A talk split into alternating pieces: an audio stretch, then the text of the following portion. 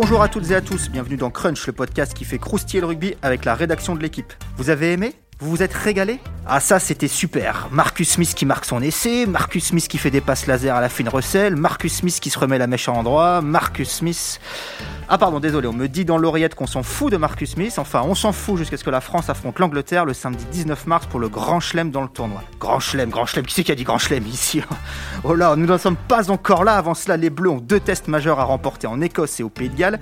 Sur ce qu'ils viennent de montrer face à l'Irlande samedi, victoire 30 à 24, on se dit qu'ils ne vont faire qu'une bouchée des Écossais et des Gallois. Mais comme on est des gens prudents, on dit méfiat.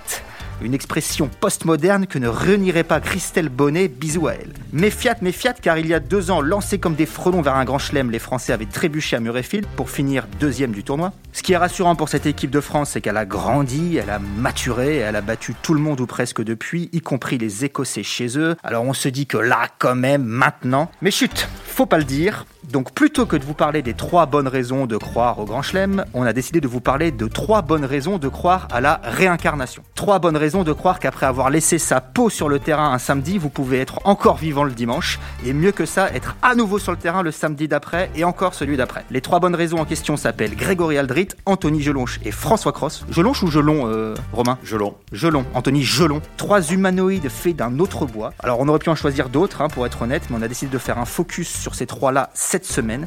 Pour parler de cette troisième ligne, j'ai convié trois éminents représentants de la rubrique rugby de l'équipe. Notre numéro 8 à nous, Romain Bergogne. Salut Romain. Salut Clem. Maxime Rollin, un flanqueur euh, galopeur. Salut Max. Salut. Et au bout du fil, Alex Bardot, un flanqueur qui a deux épaules dans la boîte à gants, c'est pas pratique pour plaquer. Salut Alex. qui a jamais plaqué de sa vie. Bonjour. voilà, les présentations sont faites, vous connaissez le programme. Alors flexion liée jeu. Dimanche dans le journal l'équipe et dès samedi soir sur le numérique, car vous travaillez vite et bien, messieurs, vous avez décidé d'accorder à 5 joueurs la note de 8, qui était la note maximale sur ce match. Alors parmi ces 5 joueurs, il y avait l'ailier gauche Gabin Villière, bon, qui fait un drôle de troisième ligne aussi, celui-là. Il y avait le talonneur Julien Marchand, et il y avait l'intégralité de la troisième ligne, Cross, Aldrid, Gelonche. Alex, c'est toi qui notais la troisième ligne. C'est quoi le truc? Tu avais un prix de gros sur la note de, de, 8 Mais je me suis posé la question et je sais que je t'en ai parlé d'ailleurs. Je t'ai dit c'est moi ou euh, je les ai surnotés ou c'est vraiment qu'ils ont été euh, énormes? Et t'as validé donc, euh, donc, on, donc, on y allait. Sur 8. non, non, mais c'était. J'étais pas forcément parti sur ça à un moment. En fait, j'avais trouvé leur match énorme, notamment celui de Gelonche au départ. Euh, surtout celui de Gelonche. Puis après, euh, Aldrit, euh, quand on regardait tous les mètres qu'il avait gagnés dans un match qui s'était autant joué sur dans un petit périmètre, ça voulait dire quelque chose. Et puis Cross, il y a quand même deux actions décisives en défense en deuxième mi-temps, deux ballons piqués qui sont importants, notamment sur la touche à, à 5 mètres de la ligne française à, un moment où il y avait un, score très serré. Je crois qu'il n'y avait plus qu'un point d'écart à ce moment-là. donc un voilà ou trois points. Et donc, enfin, ça me semblait finalement un impossible de pas de pas mettre 8. Il a surnoté euh, Max ou pas? Non, non, je secoue la tête parce que le score était de 27-21. Oui, je crois que c'est sur le, 50-22 trouvé par, euh, le, par, par, Burn, le deuxième ligne. Il y avait un point d'écart, c'est sur le contre-ruck. Euh, voilà, c'est ça. Sur le contre-ruck, c'est 10 minutes plus tôt. Enfin bref, c'était une action décisive malgré tout. En tout cas, c'était une action décisive parce que si on prenait un essai sur ballon porté comme ça avait été le cas quelques instants plus tôt, et eh ben l'Irlande repassait devant et, et on ne sait pas ce qui sera advenu.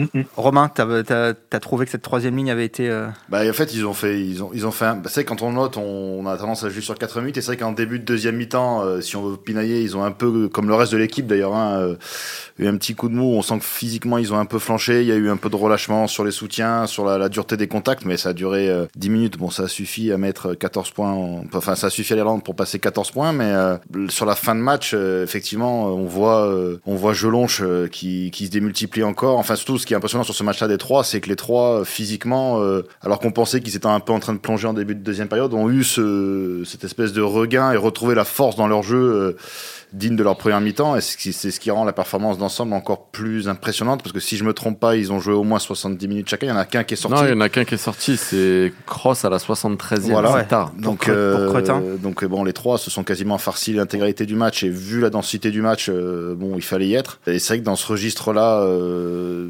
dense, combattant et physique, et sur 73 minutes du coup et 80 pour Aldrit et, et Gelonche, c'est, enfin, c'est, on est dans l'ordre de la performance surnaturelle Surnaturel. Surnaturel, ouais. c'est-à-dire qu'on animal. On, on, sait même pas dans quel état ils sortent du ils sortent du terrain parce que bon moi qui note le 5 de devant, je me suis posé la question déjà à la mi-temps pour Marchand, mais bon Marchand l'avantage c'est qu'il sort à la, à la 50e ou 55e alors qu'eux ils ont fait ça pendant euh, pendant tout le match. Donc c'est oui, dans ce registre-là, physique et dense, c'était euh, c'était colossal. Tu, tu, poses la question et c'est Max qui va pouvoir y répondre parce que tu dis on sait pas dans quel état il sort du terrain. Max, toi t'as parlé à Anthony Gelon hier, euh, tu l'as eu au téléphone, enfin dimanche donc dimanche en début d'après-midi. Il était un peu fatigué, faut l'avouer. Il avait une petite voix. C'était le match ou la soirée qui a suivi Non, je pense que c'était le match puisqu'il m'a dit que la soirée avait pas été si festive que ça. Non non, tu sentais que voilà le, le combat avait été rude. Lui-même le dit. Hein. Mm -hmm. il place ce, cette rencontre face aux Irlandais dans le top 3 des matchs les plus difficiles au niveau du combat, de l'intensité euh, et physiquement euh, qu'il ait eu à jouer. Donc ça prouve bien que,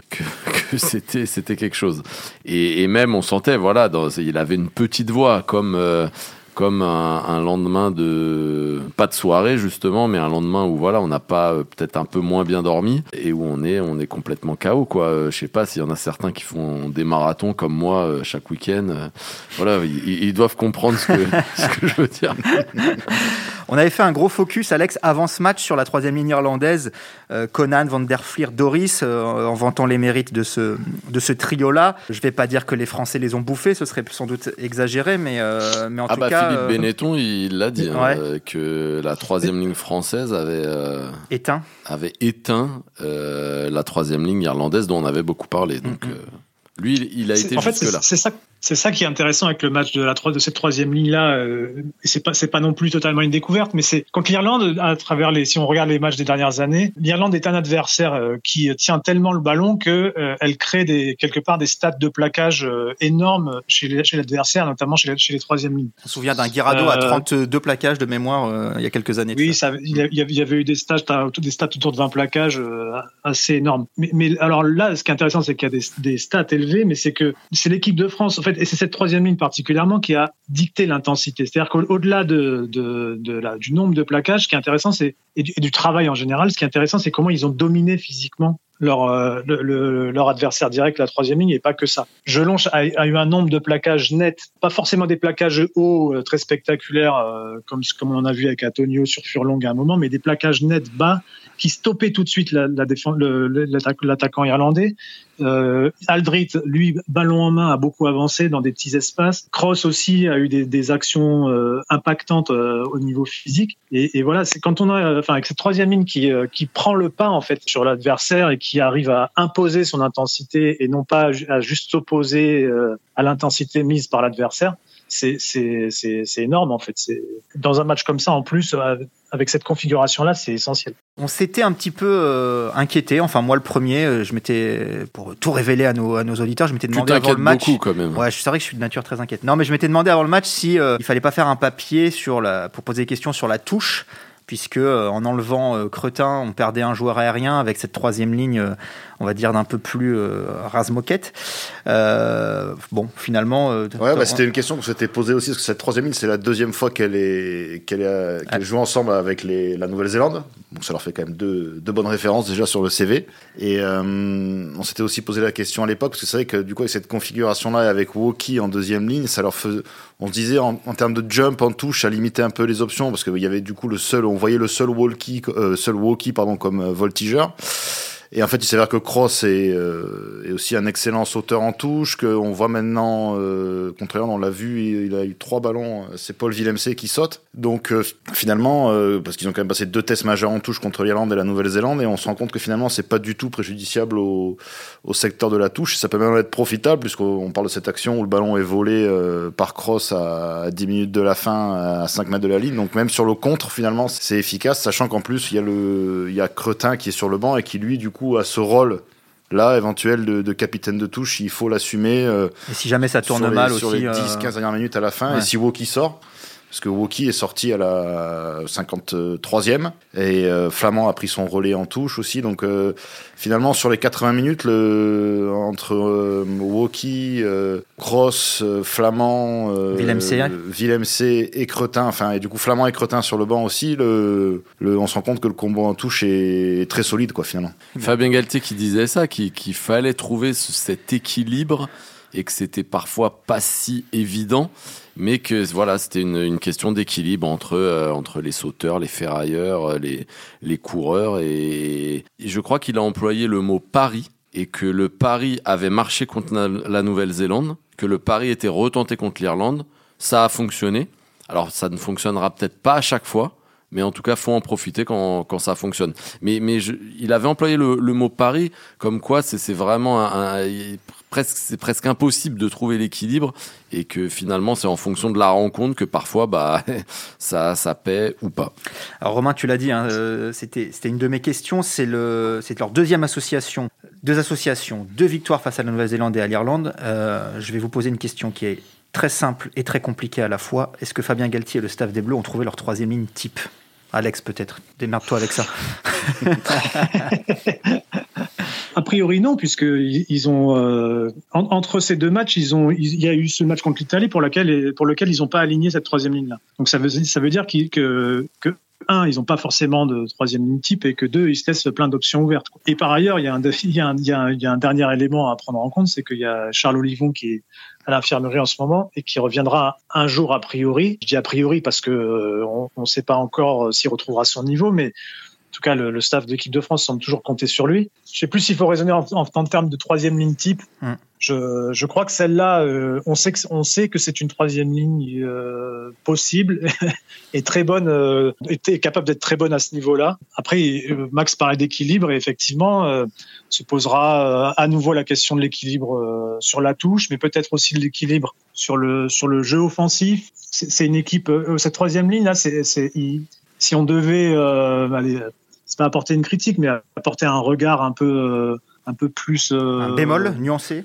Un, un, bémol, voilà, c'est de dire qu'il lui manque peut-être à un moment euh, un joueur de rupture comme peut l'être Charles Olivon, qui lors de son premier tournoi avait marqué beaucoup d'essais en se portant vite au soutien. Alors Jelonche là-dessus a, des, a des qualités évidentes qu'il a encore montré un moment sur un soutien intérieur à Penaud en, en deuxième mi-temps, je crois. Il a aussi des, des mains euh, et pas mal de vitesse. Mais, mais Olivon, semble aujourd'hui garder une, enfin, le Olivon d'avant sa blessure avait peut-être un temps d'avance en termes de vitesse cette capacité technique. Et, et, en plus, lui ajoute un élément, Charles Olivon, c'est que c'est un vrai sauteur. Non mais pour euh, rebondir un peu sur ce que tu disais, Romain, euh, quand on a préparé le podcast ce matin, tu, tu remarquais qu'il y avait euh, peut-être aussi moins de, de redistribution avec un troisième ligne dans le couloir à la Olivon, justement, ouais, ouais. avec cette troisième ligne-là, même si on a vu, j'ai en mémoire Cross à un moment. Bah, c'est vrai que Cross, c'est ce que disait Fabien Galtier après le match, a un peu ce rôle de, de lien euh, trois quarts, avant trois quarts, qui est, qui est super important dans une équipe, mais c'est vrai qu'on a moins, comme disait Alex, de de troisième ligne euh, franchisseur et galopeur et du coup plus des joueurs typiques type euh, axe du terrain on va dire mm. avec ces mm. avec ces avec ces trois là mais ce que je, je, disais ça ce matin en pensant parce qu'on parlait à ce moment-là de Gabin Villiers en se disant en fait finalement vu qu'il y a Gabin Villiers sur une aile est-ce qu'on a besoin d'avoir un en rigolant un troisième ligne euh, dans un couloir vu qu'il s'occupera de tout euh, si jamais il y, y, a une galère ou un retard au soutien mais euh, après sur la, la, question de ces trois-là, ce qui est sûr, c'est qu'il y en a, il y en a deux qui aujourd'hui, euh, enfin, il y a Aldrid dans cette forme-là qui, pour moi, me semble indispensable et incontestable en, en numéro 8 parce que bon, on l'a vu avoir des coups de mou, on a vu ce que ça donnait dans son jeu et là, on voit que quand il est en pleine forme, il est, euh, à ce poste-là. Euh, Sachant que c'est un poste quand même euh, moins que les flanqueurs, enfin où la concurrence est moindre quand même. Ouais, que, ouais, bien sûr, bien sûr. Mais à un moment, le staff quand même, c'était, avait, euh, c'était, euh, si je me trompe pas, avait quand même mis contre l'Argentine Jelonche en 8. On a eu Jelonche en 8, voilà, on a avec eu Aldrid qui était Macalou sur le banc en 8, au coup on a eu Tolofoa en 8. Là, je regarde un peu les, les différentes troisième lignes ouais. qui ont été testées. Bon, Mais cet Aldrid là, en fait, est incontestable. Ouais. Et euh, ce cross là aussi, enfin pour moi, l'est aussi. Enfin, on a vu un petit doute sur lui parce qu'il avait disparu un peu avec sa blessure au pied qui avait pris un peu plus de temps que, que prévu pour pour son retour. Et donc c'est vrai qu'après la question peut se poser entre un, un Olivon et un Jelonche, mais euh, mais bon, euh, vu vu vu les performances de Jelonche aussi, on se rend compte que finalement Olivon manque pas tant que ça. Donc la question se posera quand Olivon viendra, mmh. évidemment. Mais euh, sur, sur, est... sur, ces deux matchs-là, ce qui est marquant quand ils ont joué tous les deux, c'est que c'est pas c'est pas ces deux matchs où il y en a un, ça empêche pas l'équipe de France d'envoyer du jeu en fait mmh. contre la Nouvelle-Zélande, même avec cette troisième ligne-là, quand il a fallu accélérer. Euh, ben on a pu envoyer du jeu parce qu'on avait aussi un Woki qui pouvait suivre au soutien parce que finalement Woki est toujours là et on a un quatrième, troisième. Et en termes de flanqueur de rupture, même si c'est pas son numéro dans le dos, il est là. On a des marchands mmh. et des bails qui sont quand même des mobilettes aussi pour pour suivre ces mouvements-là. Donc euh, en termes d'équilibre finalement, les questions qu'on se posait avant le match contre la Nouvelle-Zélande, qu'on a pu se reposer la semaine dernière, euh, bah, sont, sont quand même bien. C'est des équations qui sont quand même bien résolu parce qu'en pratique, ça a quand même donné des résultats euh, assez, assez probants, je trouve. Et si on en croit euh, Laurent Labitte, l'entraîneur de, de l'attaque, il a quand même dit avant le début du tournoi euh, qu'on allait arrêter les expérimentations. Ça veut dire, selon moi, que cette troisième ligne, elle peut, elle peut durer. Aussi parce que vous parlez beaucoup d'Olivon, mais alors pour l'instant, Olivon, il a parmi les pieds sur le terrain. On est quand même à moins de deux ans de la Coupe du Monde, si je me trompe pas. Si l'équipe de France gagne le tournoi, mieux fait le Grand Chelem, euh, bah, il va falloir qu'Olivon, euh, quand même, y retrouve un certain niveau pour réintégrer cette équipe. Alors certes, par rapport à son vécu et par rapport à son statut de capitaine, on peut penser que ce sera un peu plus facile de le réintégrer. Et pour toi, c'est pas gagné d'avance. Mais pour moi, voilà, c'est pas gagné d'avance. Hein. Dans le passé, j'ai pas un exemple comme ça qui me revient tout de suite en tête. Mais des joueurs qui se sont malheureusement blessés à deux ans de la Coupe du Monde, qu'on pensait incontournables, et qui finalement ne font pas la Coupe du Monde parce qu'ils sont jamais revenus à leur niveau ou parce que le concurrent a été euh, a été euh, et, plus fort. Alors aujourd'hui, je suis d'accord avec Romain. Aldrit, il semble incontournable. Euh, Cross à ce niveau-là aussi. Euh, alors oui, il va rester une place, mais bon, euh, quand on voit Gelonche jouer comme ça, je vois pas comment on va le sortir.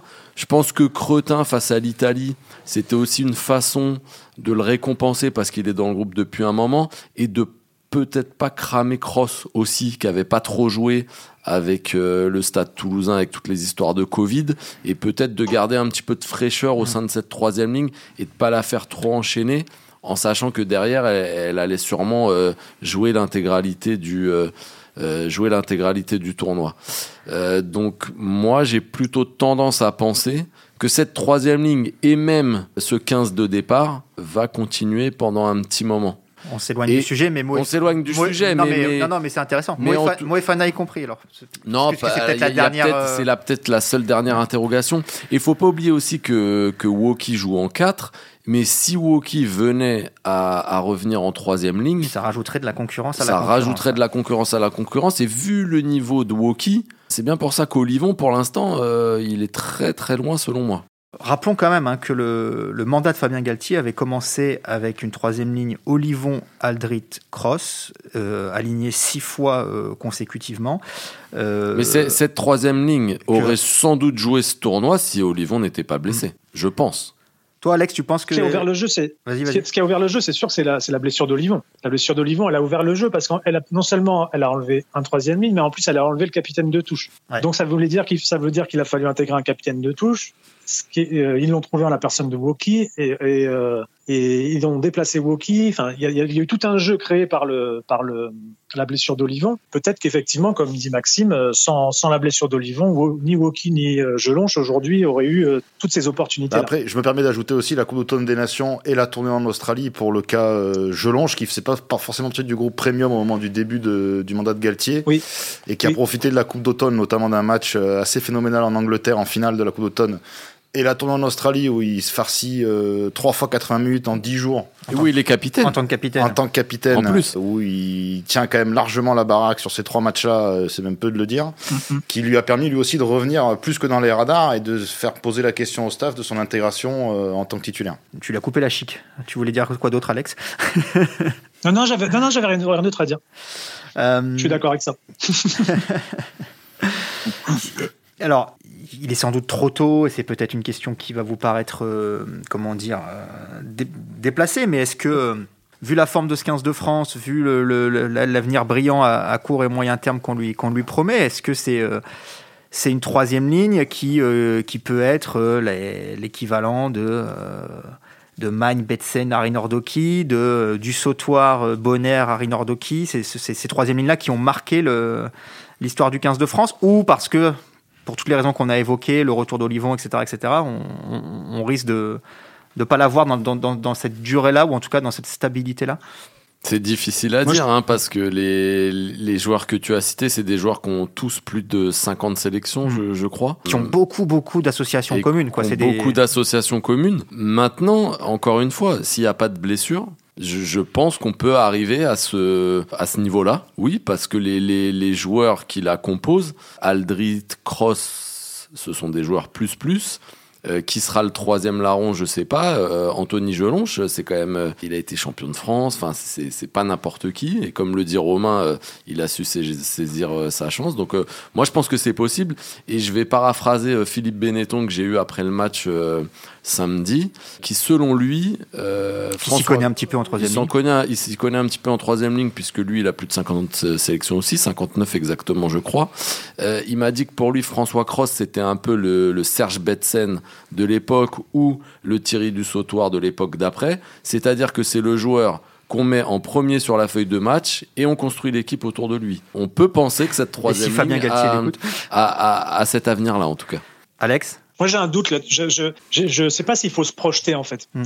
Je sais pas s'il faut se projeter avec cette troisième ligne parce que je pense que je pense qu'il y, a deux choses qui, me font penser ça, c'est que le, staff a, l'envie et il l'a prouvé contre l'Italie de s'adapter aux adversaires et qui a aussi la question du retour d'Olivon. Et puis enfin, il y, a, il y a un autre paramètre, c'est que ils sont ces trois-là, ils sont atypiques quelque part parce que là on a cité des troisièmes lignes, les, troisièmes que tu citais, les troisièmes lignes que tu citais euh, Clément, c'est des, des troisièmes lignes avec euh, un sauteur à chaque fois. Au moins un sauteur. Hein. La, la, troisième ligne de 2011, elle avait même deux sauteurs, mm, mm. avec Harry Nordoki et, et Bonner. Et, et, Bonner. Là, il n'y en a pas des spécialistes. Ça veut dire qu'ils sont dépendants de euh, la présence d'un pur spécialiste de la touche en deuxième ligne. Si Woki euh, se blesse demain, cette troisième ligne sera peut-être remise en cause. Mm, oui, mais si euh... Woki se blesse demain, qui sera le deuxième ligne qui le remplacera? Sûrement un sauteur. Si c'est le roux, pas forcément. Pas forcément. Si c'est l'euro, pas forcément. Si c'est euh, flamand, euh, je ne sais pas si aujourd'hui euh, le staff de l'équipe de France fait une confiance totale en Thibaut Flamand comme capitaine de touche éventuel, sachant que c'est un jeune joueur au niveau international. Donc voilà, tout, pour tous ces paramètres-là, je ne sais pas s'il faut se projeter avec cette troisième ligne. Ce qui est sûr, c'est que c'est une troisième ligne fiable et plus que ça en fait mmh. aujourd'hui à, à l'instant T. Et il n'y a pas de doute à avoir sur ses qualités. Et il n'y a pas de risque quand tu l'alignes, quoi. Bah, si on regarde le calendrier de l'équipe de France, de toute façon, euh, on sait par exemple qu'il va y avoir l'Afrique du Sud en novembre. Donc on verra à ce moment-là ce qui se passe. En tout cas, on sait que pour ce genre de match-là. Peter Steph Dutoit face à Anthony Jolon. si tous les joueurs sont euh, rétablis, en forme et qu'il n'y a pas de soucis. Euh, enfin pour affronter par exemple la fusion en novembre, euh, on sait qu'on a avec ces, ces trois-là le matos pour y aller quoi. Il y a pas de. C'est à la place de Willem C, je m'inquiéterais parce qu'ils vont vouloir faire monter un de ces mecs-là en, en, deuxième ligne. Ouais. ouais enfin bon, Willem C en termes de férocité, je pense que si tu lui fais manquer, si tu lui fais manquer le match contre les Springboks, à mon avis, euh, tu l'as perdu, je pense. Mais c'est vrai que on a quand même le sentiment que c'est une troisième ligne qui est un petit peu dépendante d'adaptation stratégique ou de voilà ou, ou, de choix euh, effectivement fait ailleurs et que bien sûr. Mais après la question c'est est-ce que le staff a fait cette troisième ligne là en faisant monter Woki ou a d'abord fait monter Woki en se disant euh, on avait l'impression dans mes souvenirs d'avant la conférence de presse de Nouvelle-Zélande qu'ils étaient quand même en recherche d'équilibre mm. et que ils avaient mis Woki en deuxième ligne et qu'ils voulaient voir un peu ce que ça donnait avec cette troisième ligne là si ça si ça pouvait matcher. Bon, la réponse est oui. Donc je pense que c'était d'abord lié au fait de vouloir faire monter Woki en, en deuxième ligne. Bah, bon, après, ils savaient qu'ils avaient ces trois-là aussi derrière pour tenir la troisième ligne. Mais effectivement, la question se posera un jour de savoir si, en cas de réadaptation stratégique ou selon le profil de l'adversaire, comme effectivement on l'a vu contre l'Italie où il fallait peut-être un peu plus galoper, un peu plus euh, faire courir l'adversaire. Bon, malheureusement, il a plus, donc ça a été un peu plombé, mais euh, le profil des, des, joueurs en troisième ligne ne peut pas changer. Mais c'est les performances qui vont dicter ça aussi. Parce que là, franchement, vous sortez qui en troisième ligne? C'est compliqué, même si vous parlez ah de stratégie, de tout ce que vous voulez. Donc là, Oui, mais Max, Max, ça c'est le cas depuis le début. Est-ce qu'il y a un troisième ligne euh, de, de, de, tout cela, plus Olivon, plus euh, Cretin, qui a été décevant euh, sur un ou ah, plusieurs matchs depuis le début de Il y en a qui ont été moyens. Cretin a déjà été moyen, c'est peut-être la raison pour laquelle il est plutôt remplaçant et parfois il a même été hors groupe. Aujourd'hui, après un match contre l'Irlande, si comme vous le vous le dites depuis le début, on va aller gagner en Écosse et au Pays Qui a dit ça Moi, j'ai pas dit ça. Hein. Ce que je ne crois pas, et je le répète encore une fois, je pense qu'on perdra un des deux matchs. Donc cette troisième ligne fait euh, des dégâts et on lui met 8 à chaque match. Et d'un coup contre l'Angleterre, pour je sais pas quelle raison, on, va changer ça parce qu'il faudra un sauteur, un truc en plus. Moi, j'y crois pas personnellement. Ben, ce staff a déjà prouvé qu'il était capable de changer ses plans. Euh, Grégory Aldrit était remplaçant avant le match contre Parce qu'il allait moins bien. Parce qu'il allait moins bien. Il allait pas moins bien avec l'équipe de France. Il était dans un moment en club un peu moins bien. Mais, il allait forcément. Non, mais forcément pas avec l'équipe de France. Ça faisait euh, plus de six mois qu'il n'avait pas joué. Il n'avait pas fait la tournée. Son dernier match, ça remontait au tournoi. Oui, bien sûr, mais c'est tout ça pour te dire que je, pense que cette, ce staff-là n'aura pas peur à un moment, soit de faire des choix tactiques, soit de faire des choix à un moment sur un petit écart de forme, mais qui sera peut-être un écart de 1%, et, mais qui, voilà, et ce sera, euh, ce sera au dépend de joueurs qui, qui Moi, en tout cas, personnellement, aujourd'hui, euh, avec cette troisième ligne-là, je m'amuserais pas à intégrer un cretin qui, je pense, est un petit peu en dessous de ces trois-là. S'ils l'ont intégré face à l'Italie, c'est qu'il y a une raison, c'est que l'adversaire était un peu plus faible et qu'il n'y avait pas de risque. Après, on rappelle, Je pense que euh, contre un adversaire comme l'Angleterre sur une finale de tournoi, ils ne prendront pas le risque de mettre un cretin par rapport à la stratégie. Quoi. Voilà. Après, on rappelle une donnée hein, qu'on n'a peut-être pas encore évoquée, qui, qui avait été le, le leitmotiv de la tournée de novembre, c'était la volonté aussi d'avoir un banc très costaud pour finir les matchs. Ça peut peut-être aussi être une, quelque chose à prendre en compte dans la, dans la composition. Euh, du banc. Mais regardez, euh, Cretin, euh, oui, Cretin, il, il est rentré euh, très tard. Même Dupont est sorti avant que Cretin rentre, ce qui, ce qui arrive jamais. Ok, messieurs, est-ce que vous avez d'autres choses à ajouter sur ce thème de la troisième ligne? Non? Romain, tu penses qu'on va faire le grand chelem? Faut pas le dire Non. Non Non, non. je, suis comme, je, suis comme, Max. Je pense qu'il y en a un des deux qui, qui s'annonce très piégeux à l'extérieur. Mais moi, je suis plus inquiet sur euh, Galles que sur l'Écosse maintenant. Bah, et, euh, moi, je, je, reste sur, mon, sur ce que j'ai dit dès le début. Hein. Je vais pas changer euh, comme ça en cours de route. Je me méfie quand même beaucoup, beaucoup, beaucoup de l'Écosse. Et je me dis même que si on venait à gagner les deux à l'extérieur, eh ben là j'aurais encore plus peur de l'Angleterre. Ah. Voilà. Quel oiseau de mauvaise Et même si on va à l'Angleterre, on peut perdre au Japon après, rappelez-vous. Euh. Ouais, mais on aura fait le grand chelem, hein, donc. Euh. Alex, c'est tout bon pour toi? C'est tout bon. Allez, et eh ben merci à toutes et à tous de nous avoir écoutés. C'était Crunch, le podcast de la rédaction rugby de l'équipe. Aujourd'hui, j'étais avec Romain Bergogne, Maxime Rollin et Alex Bardot. Retrouvez-nous tous les lundis sur le site L'équipe ou sur vos applications podcast préférées. À la semaine prochaine.